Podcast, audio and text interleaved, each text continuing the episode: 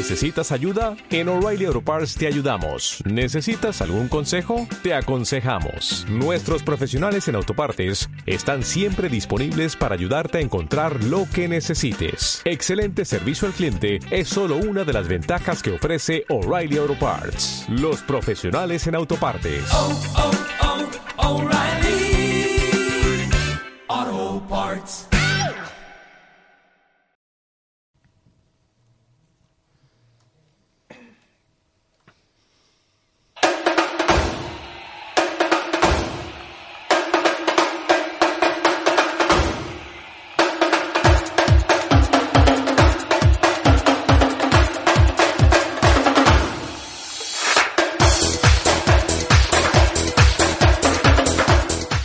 Buenas tardes, aquí estamos una semana más para ofrecerles la actualidad del fútbol. Y es que este fin de semana viene cargado de sorpresas, tanto a nivel nacional como internacional. Sin más, señoras y señores, bienvenidos a Offside. Offside, tu programa de fútbol. Para serles sincero, se me ha hecho un poco raro decir el saludo del programa, pero hoy no estará con nosotros Enrique, así que me ha pedido que tome el mando del programa. Un abrazo fuerte desde aquí, Enrique. Pero vamos con lo nuestro. Si han escuchado el programa alguna vez, sabrán que lo primero de todo es... resumen! Vale, vale. Empezamos con las Ligas Santander. Adelante, Álvaro. Buenas tardes, Ignacio. Antes de ir con...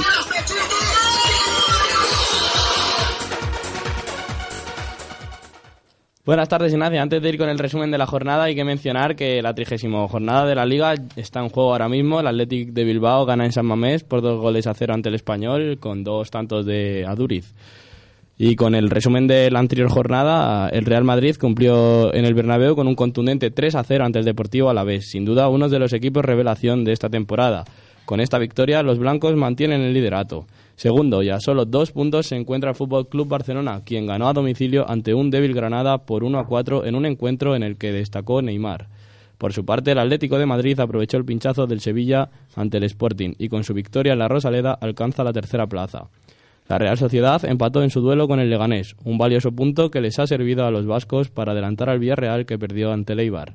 Los puestos de descenso los ocupan el Sporting con 22 puntos, a 5 de la salvación, le sigue el Granada con 19 y como farolillo rojo de la tabla se encuentra el Osasuna con solo 11 puntos cosechados esta temporada. Bueno, anda, puedes sentirte orgulloso porque no eres el único que se equivoca antes de entrar en la ráfaga. Bueno, y lo que menos me esperaba de este resumen era la derrota del Villarreal en casa. Y bueno, Álvaro, te diría que muy bien, pero no lo has hecho bien. Es hora de la, primer, de la Premier, Dani. ¿Qué nos ha dejado el fin de?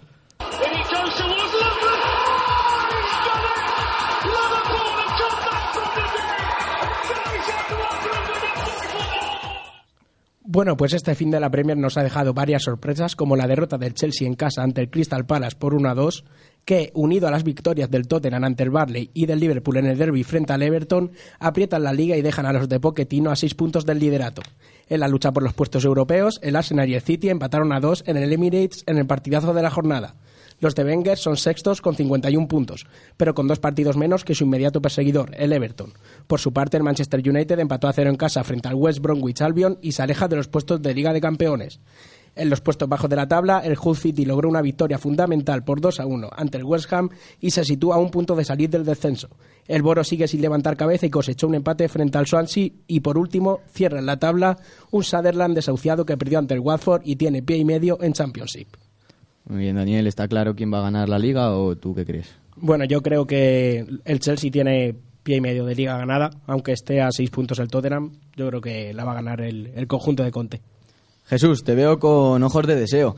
Tu espera ha llegado a su fin. Es tu turno. Dentro Italia, dentro Serie A.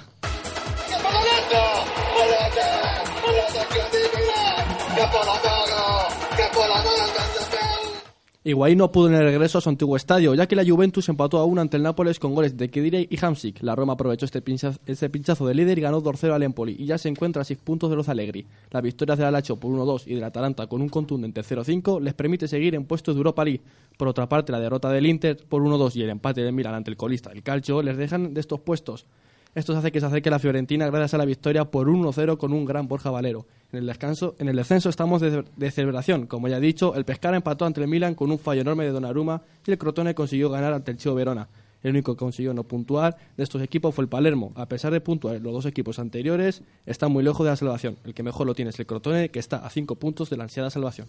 Parece mentira casi que digamos que puntúan los de abajo, ¿no? Es algo que no se veía siempre. Perfecto, Jesús. Ojo que en Alemania tenemos nombre propio como el de Mario Gómez, ese jugador que parecía olvidado, pero el domingo logró algo impresionante, ¿no es así? Amplia información, Adnan Leal.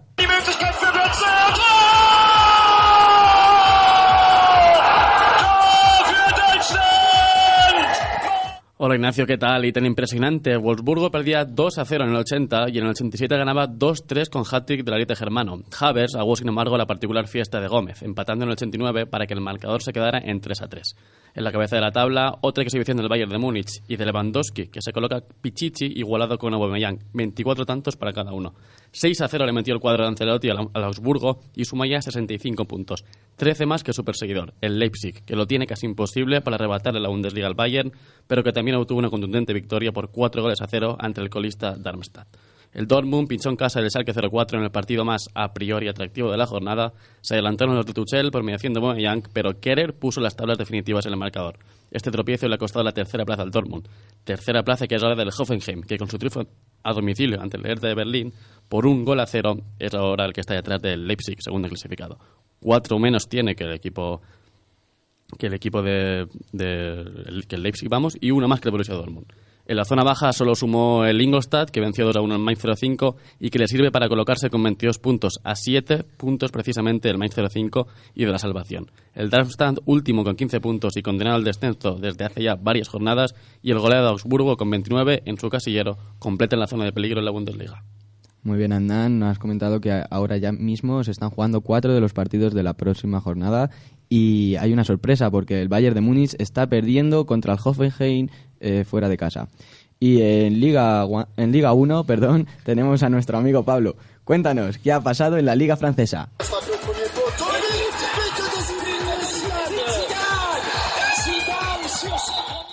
Esta jornada se ha disputado la final de la Copa de Francia entre el PSG y el Mónaco, con victoria para el equipo de Emery por 1-4. Una gran actuación de Di María y de Cavani daba el título a los de Emery, consiguiendo así reforzar su, su autoestima para el resto de la temporada.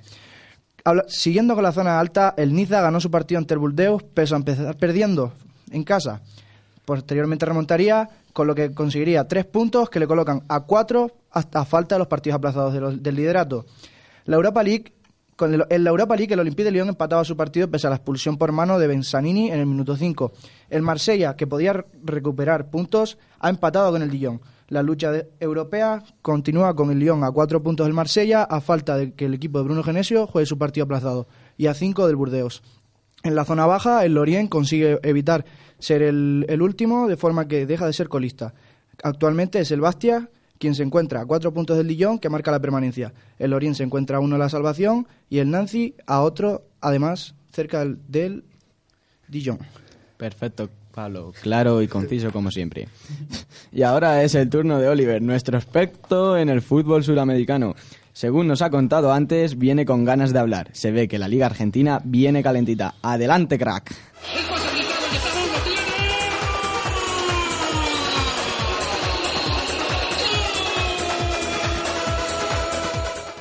Muy buenas Ignacio, muy buenas chicos. Calentita es poco, sin duda una de esas jornadas memorables, con muchos golazos, remontadas y polémicas. El líder de la primera división argentina, Boca Juniors, volvió a ganar por la mínima a Defensa y Justicia con el gol de Benedetto, que está enrachado. El mismo resultado sacó su inmediato perseguidor, Newells, que superó a Atlético Rafaela con el gol de Maxi Rodríguez, viejo conocido de las ligas europeas. Y ahora el tercer clasificado, Estudiantes de La Plata, también hizo lo propio con Arsenal de Sarandí. Y digo ahora, ya que San Lorenzo cayó en la cancha de Tigre, en el partidazo de la jornada, por 4 a 3. Un total de 7 goles, todos ellos en la segunda parte, con Ramón Mieres como último protagonista, ya que el pibe de 19 años logró el gol de la remontada para Tigre en el minuto 91, desatando la locura en la barra del matador. También ganaron River y Racing sus respectivos partidos y Gimnasia La Plata, que continúa con su buena racha de victorias. Y por último, en el otro partidazo de la jornada, Lanús ganó 4-2 a Banfield en el Clásico del Sur, con hat de José Sanz, que suma su décima diana en el campeonato. El otro gol de Lanús fue de Marcelo Herrera, mientras que para el taladro marcaron Bettini y Brian Sarmiento. Asombrante esos siete goles en una parte, ¿no, Oliver? Eh, tal como se vive el fútbol en Argentina, tuvo que ser eso una auténtica locura, vamos. Y con los resúmenes hechos, toca valorar a los jugadores de cada liga, porque no cualquiera es digno de estar en un once ideal. El once ideal. Y bueno, Álvaro, ¿cuál es el once ideal de la Liga Española? En portería, el parapenaltis Alves este fin de semana volvió a detener otro disparo desde los 11 metros, formando la defensa el valencianista Garay, Nacho del Real Madrid y Felipe Luis, quien anotó un buen gol ante el Málaga. El centro del campo es para Rakitic, Coque, para el centrocampista del Leganés Simanowski, acompañado de un destacado Bruno Soriano, quien consiguió dos tantos. Y arriba, por una banda, aparecería un Neymar Esterar, por la otra banda, aunque es delantero Rossi, el delantero del Celta, por su hack-trick ante Las Palmas y en punta de lanza el delantero del Barcelona, Luis Suárez. Muy bien, Álvaro. Y nos vamos ahora con Daniel González con la Premier 11 ideal de la Premier. Bueno, pues el 11 más destacado de la Premier esta semana es el siguiente. En la portería destaca a Wayne Hennessy del Crystal Palace, ya que paró prácticamente todo lo que le tiraban los jugadores del Chelsea. En la defensa destaco al lateral derecho Cathcart y al central Miguel Britos, ambos del Watford. El otro central se trata de Eric Dyer del Tottenham y cerramos la defensa con el lateral izquierdo del Leicester, Christian Fuchs. En la medular hay que destacar a Lucas Leiva y Coutinho por parte del Liverpool, a Ndidi del Leicester y a Zaga por parte del Crystal Palace. En la delantera se encuentra el belga Benteke, que anotó un gol en la victoria frente al Chelsea, y Mané, que coló otro tanto frente al Everton. Nos vamos ahora con la Serie A. ¿Algo destacable, Jesús? ¿Algún jugador? Sí, el jugador está en la delantera, pero empezamos por la portería, que está Rafael, portero del Cagliari. La defensa la componen Isla de su mismo equipo, Astori de la Fiorentina, Caldera del Atalanta y Asamoah del equipo líder del Calcio. En el medio campo aparecen Baseri del Torino, Jonita del Cagliari, Desmali del Bologna y Insigne gracias a su gol ante la Juventus. Arriba el delantero citado del Atalanta, Alejandro Gómez, con un hat-trick. Y el de siempre, la estrella del Torino, Andrea Velotti. Cómo no. Y nos vamos ahora con Adnan Leal en la Bundesliga. Portería para Jan Sommer, que fue man of the match en su partido y que le dio un punto a su equipo entre el Eintracht. Defensa para Blasukowski de Wolfsburgo, Orban del Leipzig, Boateng del Bayern de Múnich y Alstenberg del Leipzig también. Línea de centrocampistas para Aterjonach, no sé si lo pronuncio bien, pero ahí está. Dio el gol de la victoria a su equipo ante, ante ante el Friburgo, que juega en Ingolstadt. Diego Alcántara, que sumó otra, actuación estelar con un gol y una asistencia. Delany, que firmó un hat-trick, ha sido la, jornada de los hat-tricks en la Bundesliga. Y Forsberg, que también sumó gol en la goleada por 4-0. En la punta de ataque tenemos a Lewandowski con otro hat-trick y al protagonista, como he mencionado antes, Mario Gómez. Sí, bien es conocido que los nombres internacionales son un tanto difíciles y tampoco nos vamos a pedir aquí que hagamos todo perfecto. Y Pablo Miguel, ¿cuál es el once ideal de la Liga Francesa? En el 11 de Francia, como se ha jugado la final de Copa, no estará ningún jugador del PSG ni del Mónaco. Por lo tanto, en Pontería, Costil del Rennes, en defensa de cuatro, Kofi, lateral del Orient, en, el central, Alonso, jugador del Lille, y Julien del Toulouse. En lateral derecho, su compañero Mundanger. En el centro del campo, Trejo, jugador del Toulouse además, y Sinsegnon, jugador del Montpellier. Por las bandas, Salibur del Guingamp y Payet del Marsella, dado su gran partido y su golazo de falta. En la delantera y doble punta, Nakulma del Nantes y Monjacdo, no sé si lo pronuncio bien, jugador del Orient. Tampoco, como decía antes, te vamos a pedir a ti tampoco. Oliver, ¿cuál es tu once ideal para la Liga Sudamericana? Bueno, pues en Argentina muchos candidatos porque han sido verdaderos partidazos, pero en portería me quedaría con Jorge Brown de Colón, que sigue realizando una gran campaña, una nueva portería cero y fue muy útil para la victoria de su equipo. Eh, la defensa sería de tres, formada por Paz Benítez, de Tigre, Herrera de Lanús y Bettini, de Banfield. El centro del campo, Castro de Tigre, Rigoni de Independiente, Merlini que marcó un doblete, dos golazos que os recomiendo ver, y para la victoria de San Lorenzo, para la derrota, perdón, que le remontaron al final, y Masi Rodríguez de Newells, ex del Atlético de Madrid, Liverpool, bueno. Y el triplete de ataque con José San, que marcó un hat-trick para Lanús, Lucas Gamba con un doblete de Unión Santa Fe y Gustavo Bou, que continúa con una magnífica campaña, gol asistencia para la remontada de Racing. No nos podemos quejar, en casi todas ha habido muchos goles. Es tiempo de apuestas deportivas. Apuestas deportivas. Mira que hacemos esta sección con buena voluntad, pero oye, que no hay manera de acertar. Espero que hoy vengáis con buenos picks, porque si la gente pierde dinero no nos van a tomar en serio. Empezamos por ti, Álvaro. Cuéntanos. Bueno, pues la apuesta que traigo para la próxima jornada es la victoria de Leibar, que se paga a 1,75 euros por euro apostado en su partido ante Las Palmas. El equipo local es muy fiable en casa, en casa, donde ha conseguido casi dos tercios de los puntos cosechados esta campaña. Sin embargo, el conjunto canario, a pesar de su buen inicio de temporada, solo ha conseguido seis puntos lejos de su estadio. Por esto es una buena cuota que no podemos desaprovechar. Por cierto, recordemos, como ya hemos dicho antes, que la jornada la jornada 30 se está jugando y, y Al descanso van 2-0. al, des- al descanso va 2-0 el Athletic de Bilbao. Eh, Daniel, ¿cuál es tu pick? Ya sabemos que tú eres el experto en estas y que esperemos que tú por lo menos no falles. Bueno, mi pronóstico para esta próxima jornada estará en el Liverpool-Bournemouth de este mismo miércoles. Se trata de que gana el Liverpool y ambos equipos marcan a cuota do- 2,6 por euro apostado. El Liverpool es el equipo más goleador del campeonato y en los últimos tres partidos en Anfield se han cumplido esta máxima. Del Bournemouth decir que ya está prácticamente salvado y que es un equipo al que le cuelan muchos goles, pero que su media goleadora también es muy alta, ya que llevan 42 a favor en 30 jornadas. Confiamos en ti, Daniel. Jesús, tu apuesta. La apuesta que veo factible sería el Cagliari Torino. A 2.30 se paga el equipo visitante y considero que puede ganar. Ya lo hizo en un con, un contundente 5-1 en la ida. El Cagliari no se juega nada y el Torino solamente quedar en mitad de tabla para arriba. Desde 2013 lleva sin ganar el Cagliari y ya tiene que ser mala suerte que esta vez lo gane. Quiero seguir con mi racha de no fallar ninguna apuesta y me la juego con esta. Confiaré en el gran Velotti. Va sobrado por lo que debe parecer. Andan, tu apuesta. Para mí el Leipzig va a ganar al Mainz 05 a domicilio, un equipo que lleva cinco partidos sin ganar y su contrincante el Leipzig otra vez que viene de golear en casa y que necesita puntos para seguir soñando. La cuota 2,15 por euro apostado. Muy bien, Andan. Pablo Miguel. Mi apuesta a la Liga 1 es la doble oportunidad a favor del Niza, quien juega contra el Lille. Es verdad que el Lille lleva bastantes re- resultados a favor, muy, muy buenos, pero el, el Niza debe ganar si quiere mantenerse cerca de la zona alta. La cuota es de 1,56 y no arriesgamos mucho. Muy bien, Pablo. Y pues, estoy haciendo ahora mismo unos cálculos para ver cuánto saldría por euro apostado. Y falta la de Oliver, claro, es verdad. Menos mal que me lo recuerdan desde aquí, desde la mesa, porque yo ya me iba. Oliver, tu apuesta. Bueno, pues como la Liga Argentina del fin de semana aún nos pilla lejos y no tenemos cuotas disponibles, tendremos que agarrarnos a la Copa Sudamericana, que como todas las semanas llega a, media- a mitad de jornada, y tenemos esta madrugada un Independiente contra Alianza Lima, equipo peruano. Espero resarcirme de mis fallos anteriores en los otros programas y me tiro para una facilita. Independiente la victoria 1.29, esperemos que no falle. No nos la jugamos, ¿eh, Oliver? Estaba haciendo los cálculos y por euro apostado sale a 45 euros. O sea que yo creo que le- un eurito sí que le voy a echar porque a ver si me toca ya. Porque vaya racha llevamos, compañeros. Y ahora hay que comentar qué es lo mejor de la jornada siguiente, ¿no creéis? Vamos con el partidazo de la jornada. El partidazo de la jornada.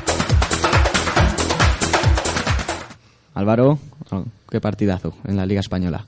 El mejor partido de la próxima jornada será sin duda el que tendrá lugar en el Camp Nou entre el Fútbol Club Barcelona y el Sevilla. Los azulgranas buscan seguir estando cerca de su mayor competidor, el Real Madrid, quien está líder y para ello no puede dejar escapar más puntos. No obstante, el equipo de San Paoli es un equipo que siempre les causa muchos problemas al Barcelona y además los sevillistas quieren recuperar la tercera plaza que cedió esta última jornada al Atlético de Madrid tras su empate ante el Sporting. Sí, la verdad que es un partidazo que no me voy a perder.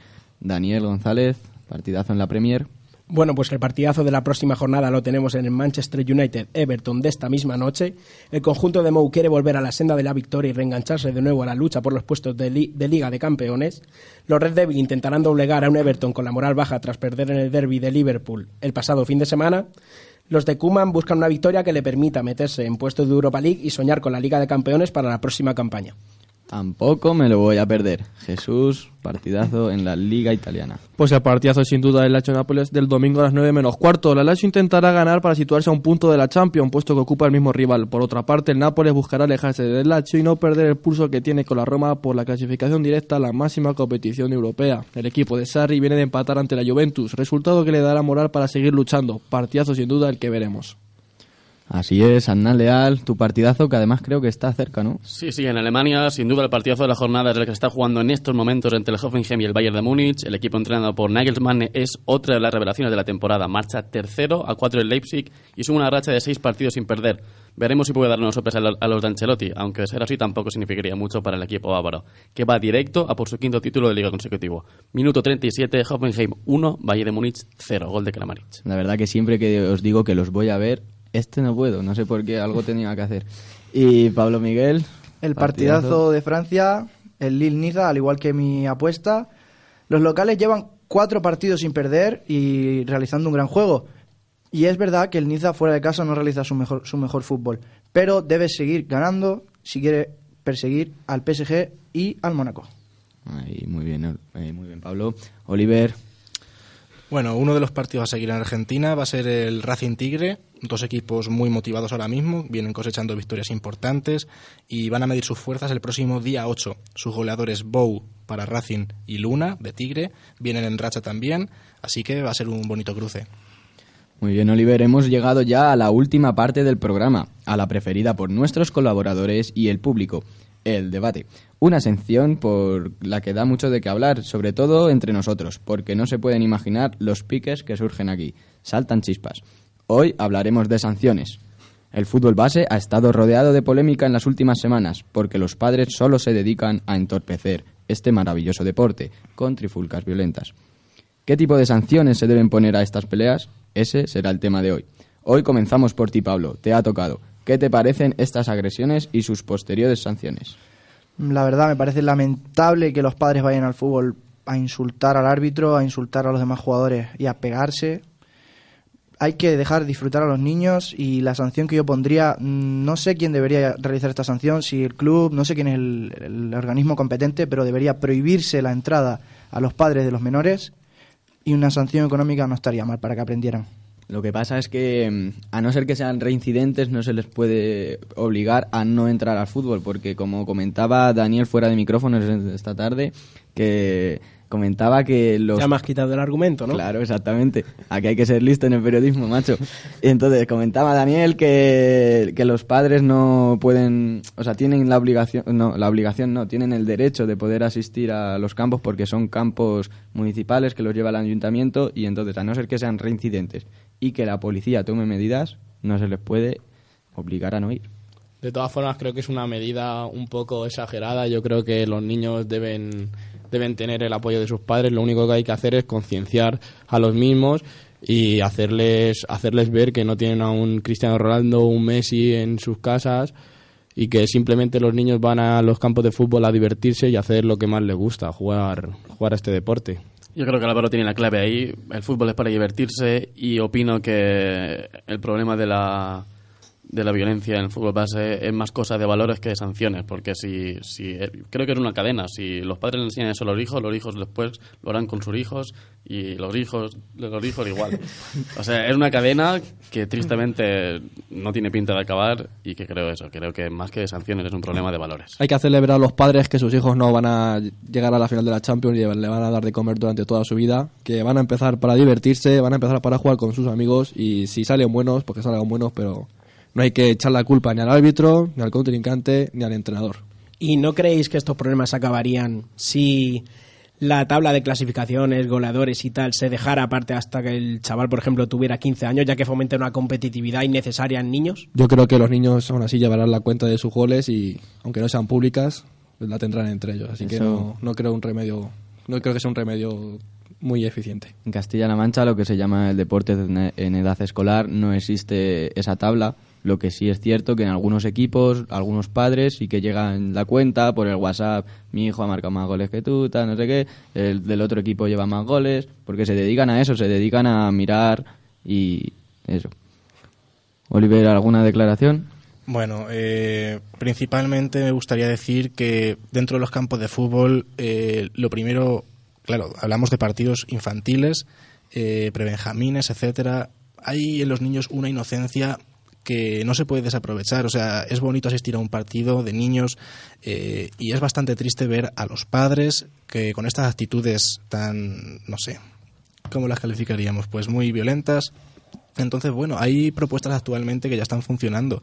En algunos campos de fútbol ya están poniendo una merienda para los padres y los, y los niños antes o después del partido, para conocerse, empatizar y, bueno, hacer un, un ambiente de, de bienestar. Entonces, a ver si podemos solucionar este problema lo antes posible. En Galicia he visto hasta que antes de cuando empieza el partido, al saludarse los equipos, también se saludan los aficionados de ambos equipos, como si estuviesen partícipes del Y juego. los padres. eso claro, son aficionados, pues son padres. Entonces, pues ahí entran ahí y se saludan como si fuesen un jugador más. Muy buena iniciativa esa. Y yo lo que, que os quería preguntar era qué os parece la medida que se está llevando a cabo tras las últimas agresiones en Mallorca y tal, que expulsar al niño eh, del, del, equipo de fútbol, porque claro, como no se puede expulsar al padre, expulsan al niño. Bueno, yo creo que ahí los clubes tienen las manos atadas porque si no expulsan al niño, vale que es injusto para el niño, pero si no expulsan al niño con el padre energúmeno que se pega en el campo de fútbol, ¿qué hacen?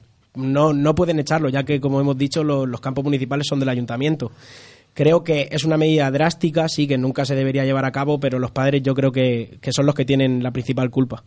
Encima, encima ese niño va a tener el problema de, de a lo mejor que no le quieren en otro, en otro club de su, de su ciudad, de su pueblo, porque saben los antecedentes. Es una medida drástica, como ha dicho Dani, pero también es verdad que si el niño, el niño lo expulsan del club, seguramente cuando, cuando sea padre, pues a su hijo le va a decir unas cuantas cosas sobre la violencia del fútbol. Drástica pero eficaz. Yo creo que más que echar al niño debería amenazarse al padre. Si entras al campo, tu hijo expulsado. De Con- esta forma... Con la misma moneda le das, le es- amenazas al padre. eso es ya lo saben. Fomentar más violencia. Mm, No, pero el, el niño no tiene la culpa.